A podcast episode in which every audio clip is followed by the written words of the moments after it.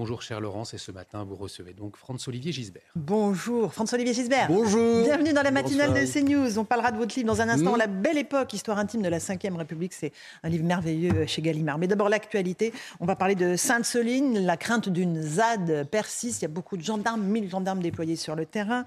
Euh, il y a eu des émeutes, des échauffourées, euh, comme vous le savez, ce week-end.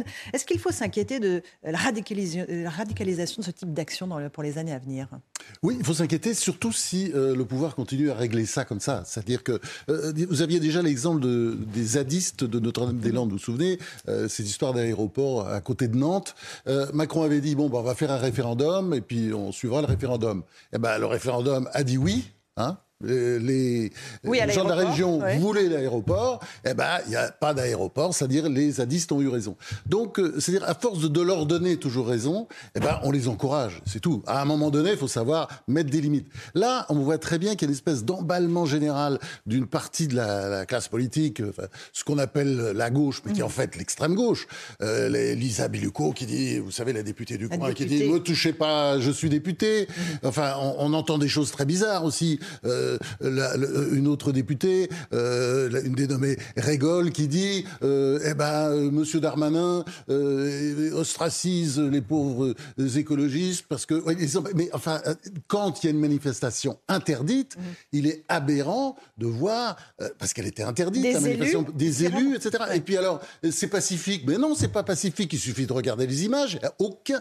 C'est-à-dire, vous voyez, on retrouve d'ailleurs une analyse du livre, c'est qu'il y a, y a une espèce de confusion en France, contrairement à ce qui peut se passer en Allemagne et en Italie, où il y a eu les brigades rouges d'un côté, euh, l'armée, euh, euh, enfin le, aussi une extrême gauche extrêmement violente et qui a, massacré beaucoup en Allemagne. Bon, eh bien, il y a une espèce de mur de béton entre la gauche et l'extrême gauche. En France, c'est mélangé, c'est-à-dire que une partie de la gauche croit que les black blocs, par exemple, ce sont des gens de gauche comme eux. Ben non, c'est autre chose. C'est une sorte de fascisme de gauche. Je crois qu'il faut dire ça comme ça. Et là, nous avons à Sainte-Soline. Alors après, il y a des choses à dire, hein, parce que sur les, on est sur les retenues d'eau, euh, il y, a un débat de On ne sait pas trop si c'est pour faire du maïs, par exemple, qui consomme beaucoup d'eau. Je suis pas sûr que ce soit une bonne idée. Si c'est pour le bétail, euh, c'est évidemment, ça peut se comprendre. Mais bon, il y, a des questions qu'on peut se poser. Mais en même temps, il y a, une loi, il y a des règles, et puis il y a assez de recours en France. Hein. Il y, a beaucoup de juridisme, vous savez très bien. Bah, et là, tous les recours étaient épuisés. Tous hein. les recours étaient épuisés, donc, euh, eh ben, eh ben, on y va. Là, moi, j'ai vu ces images quand même de canalisation euh, démolie, etc. On est dans le saccage, et je crois qu'il y a un moment donné, l'État doit se faire respecter. Le grand problème en France aujourd'hui, vous voyez très bien, c'est le délitement de l'autorité. Et quand vous avez le délitement ici, vous l'avez partout, à tous les étages. C'est pas simple pour une société. Ce sont, des, comme ça. ce sont des échos terroristes, comme a dit Gérald Darmanin, ou est-ce que les mots ont un sens pour vous? Bah oui, je crois que c'est une, c'est une bonne formule. Alors bon, euh, pour l'instant, il n'y a pas de mort. Mais on voit qu'il y a la volonté d'aller jusqu'au bout avec une grande violence. Et, la violence, et puis il parle de violence policière. Alors qu'est-ce qu'ils ont fait les gendarmes? Vous voyez très bien, euh, tout ça était d'une grande retenue. Et d'ailleurs, ils ont laissé faire d'une certaine manière. On laisse faire, vous voyez ce que je veux dire? Donc, et en plus, on les accuse d'être violents. On est dans un truc, dans un, dans une histoire totalement aberrante. Et on est dans un délitement de l'autorité de l'État, comme vous le signaliez. Vous, y revenez d'ailleurs aussi dans le livre.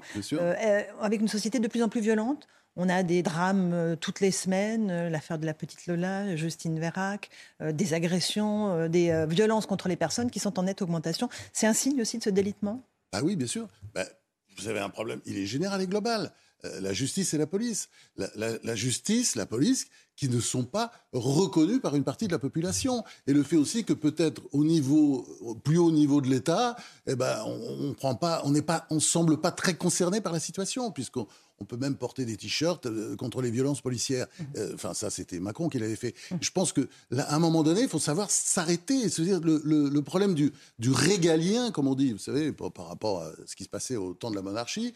Euh, je crois que c'est important, c'est important d'incarner les choses. Et je pense qu'il il y a un problème d'État aujourd'hui en France, mais c'est lent. Vous voyez, c'est quand on parle de délitement de l'autorité, mmh. c'est un lent délitement à tous les niveaux, à l'école, partout, etc. Je pense qu'il faut fixer des règles et faire en sorte que les règles soient respectées. C'est ça qui est important. Qu'elle soit respectée. C'est-à-dire que le régalien, parce que un impensé du quinquennat, enfin des deux quinquennats. Oui, bien sûr, bien sûr. Et regardez, c'est dans ce quinquennat qu'on s'est, euh, qui est apparu l'idée que, par exemple, un refus d'obtempérer euh, est normal. Hein. Il y, en a beaucoup en France, de peut-être, il va y en avoir de plus en plus, 20 minutes, puisque de toute façon, ce sont des victimes, paraît-il, hein, ceux, qui refusent d'obtempérer.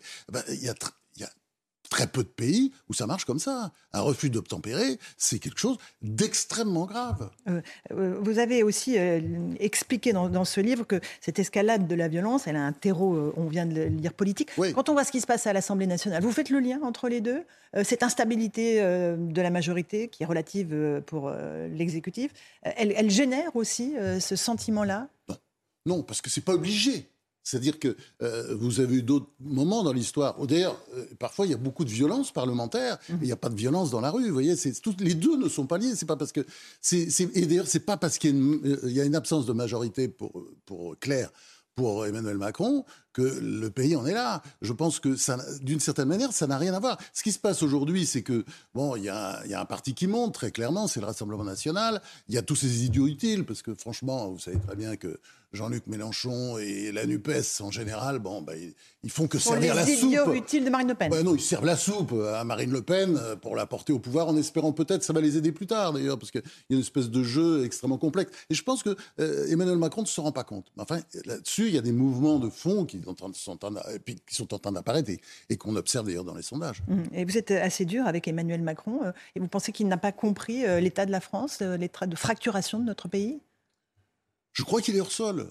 Euh, il est très intelligent, euh, c'est clair, il est très compétent, il voit mais il est hors sol, c'est-à-dire qu'il voit la France, je ne sais pas, on a l'impression d'un gratte-ciel de, 300 étages, et il est là avec ses collaborateurs euh, qui viennent peut-être de différents endroits du monde. Enfin, on n'est pas, on est, c'est quelqu'un qui, Ouais, quand je dis hors sol, c'est vraiment ça. Alors, je, peux les comparer à un danseur étoile ou un mhm. acrobate. Ou... Je pense que peut-être le fond aussi, que c'est un banquier. et, le banquier, vous savez, il croit toujours qu'il va s'en sortir. Attendez, j'ai rien contre cette profession, hein. on a tous besoin de banquiers, mais il croit toujours qu'il va s'en sortir, vous voyez, par une pirouette, etc. C'est ça un peu, le banquier. Or, je pense qu'on euh, on ne gouverne pas la France avec des pirouettes. Mhm, absolument. Euh, dans ce livre, euh, La Belle Époque, vous revenez aussi, vous parlez beaucoup de Valéry Giscard d'Estaing, que vous comparez d'ailleurs régulièrement à Emmanuel Macron. Oui, parce que c'est, c'était deux Français sur trois, Giscard. D'ailleurs, il a presque tenu jusqu'au bout. C'était quand même moins de la moitié à la fin. Mhm. Mais Macron, c'est aujourd'hui c'était au départ, ça devait être de Français sur trois, c'est un sur, un sur trois, et encore, je ne suis pas sûr. Euh, vous expliquez que euh, Giscard d'Estaing, notamment sur la politique migratoire, a voulu à un moment revenir sur le regroupement familial, mais que c'est l'État lui-même qui l'en a empêché. Le Conseil d'État. Voilà, c'est-à-dire que. Ah oui, mais il y, a un problème aussi, c'est le, on le voit très bien, mais on l'a vu encore une décision, euh, on le voit dans des décisions sans, cesse, que ce soit le Conseil d'État, d'ailleurs, que ce soit l'Europe, que ce soit le Conseil constitutionnel.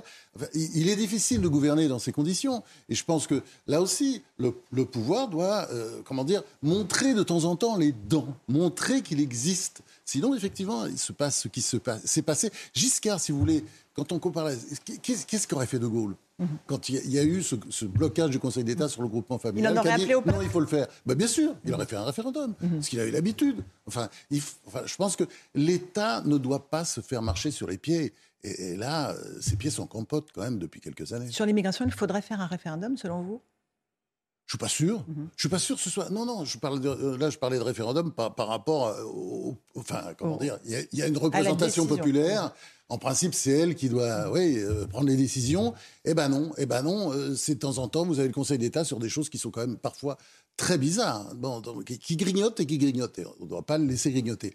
Après, les sujets de référendum, bah oui, s'il y a un grand débat, s'il y a, s'il y a beaucoup de contestations sur un sujet, euh, pourquoi pas Mais enfin, aujourd'hui, vu la situation politique, la popularité qui s'effrite d'Emmanuel Macron, le fait que le Rassemblement national monte, je pense que euh, un référendum aujourd'hui ne ferait que, comment hmm. dire On répondrait pas à la question posée, On répondrait pas à la question posée, et euh, je vois pas tellement l'intérêt aujourd'hui. Euh, l'arme de la dissolution, euh, qui est entre les mains du président de la République, il peut l'actionner à tout moment.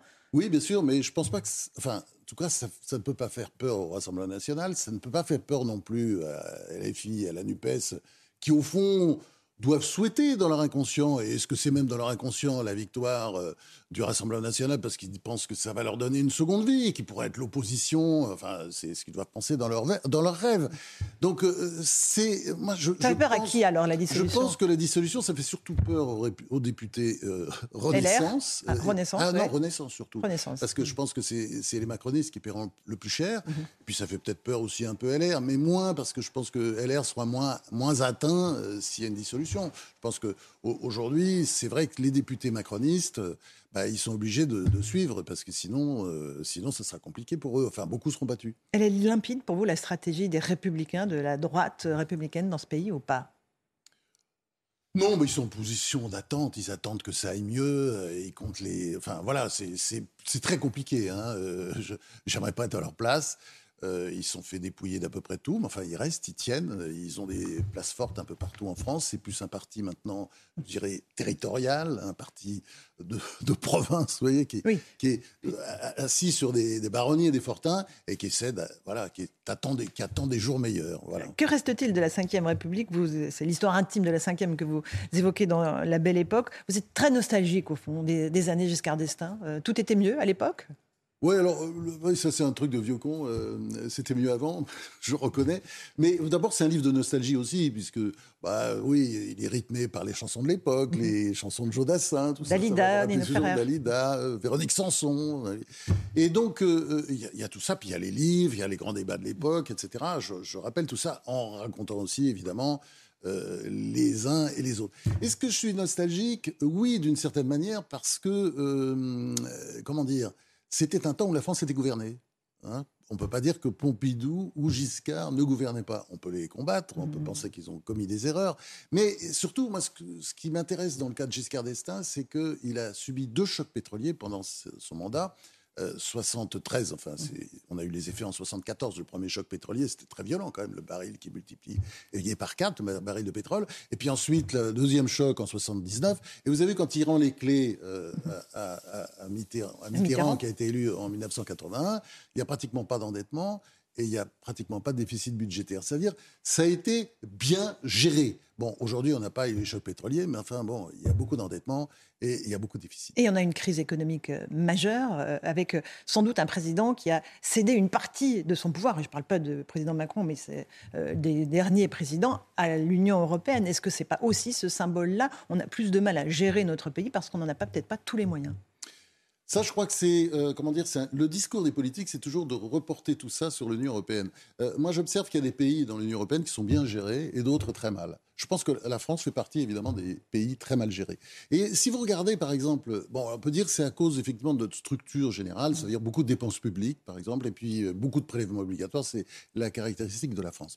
Mais vous avez un pays tout près de chez nous, le Danemark, où les dépenses publiques sont à peu près équivalentes aux nôtres, ainsi que les prélèvements obligatoires. Eh ben, vous regarderez qu'il n'y a, pas d'endettement ou très peu, et il n'y a pas de déficit. C'est-à-dire que nous, euh, on, a cru, et c'est ça le, grand drame de la France, la tragédie, ça sera une tragédie, vous verrez à un moment donné quand les taux d'intérêt continueront à monter, euh, c'est qu'on croit qu'on va s'en sortir euh, en, dépensant plus à chaque fois sur tous les sujets. Non, on, s'en sortira bien en gérant mieux sur tous les sujets. Et ça, l'Union européenne n'y est pour rien. Vous savez, c'est mmh. toujours la phrase de Clémenceau, elle reste tellement vraie. la France est un pays fertile. Elle est toujours vraie aujourd'hui. La France est un pays fertile. Euh, on plante des fonctionnaires, ils poussent des impôts. Que, euh, pèse encore la France aujourd'hui dans le conflit euh, avec la Russie et, l'Ukraine? Elle pèse quelque chose ou elle pèse plus rien?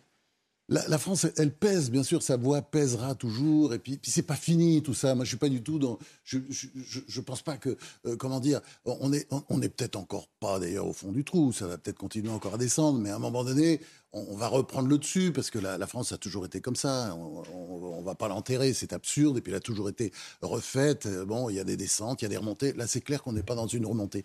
Mais euh, euh, dans cette affaire-là, euh, elle pèse pas tellement parce que vous voyez très bien que c'est ça, c'est un peu angoissant. C'est-à-dire donc sur le plan économique, c'est sûr que la voix de la France est de plus en plus faible. Et aujourd'hui, regardez comment l'Allemagne, d'ailleurs, se, comporte, parce que, bon, c'est vrai qu'on est, on va devenir, si ça continue comme ça, on sera vraiment le boulet de l'Europe. Il hein. faut faire attention. Donc, à un moment donné, il faut s'occuper quand même de nos affaires. Et l'Union européenne n'y est pour rien. Il faut qu'on gère, il faut qu'on apprenne, nous, à bien gérer, parce que ça fait quand même des décennies qu'on ne gère pas ce pays. Je crois que c'est ça le grand souci. Et ensuite, il y a quelque chose, moi, qui m'angoisse toujours un peu, c'est le côté un petit peu, comment dire, collabo euh, de certains Français. Et c'est vrai que c'est un pays quand même où il y a beaucoup de poutinolâtres. Et franchement, je ne comprends pas comment on peut être poutinolâtre, c'est-à-dire la fascination de la force, du mal, mm. de la puissance, un peu infantile, puisqu'ils n'ont même pas d'essence, l'armée ne fonctionne même pas, ils se font avoir par les Ukrainiens, enfin c'est pathétique. Et vous avez toute une partie de la, des Français, euh, d'ailleurs aux extrêmes, c'est-à-dire l'extrême gauche et l'extrême droite, une admiration pour Poutine qui représenterait, non mais si c'est ça, on est tombé sur la tête, les valeurs occidentales. Le coup de gueule de Franz-Olivier Gisbert. Merci d'être venu ce matin dans la matinale. La belle époque, histoire intime de la Ve République aux éditions de Gallimard. Merci à vous, Franz, et à vous, Olivier de Carenfleck, pour la suite de la matinale.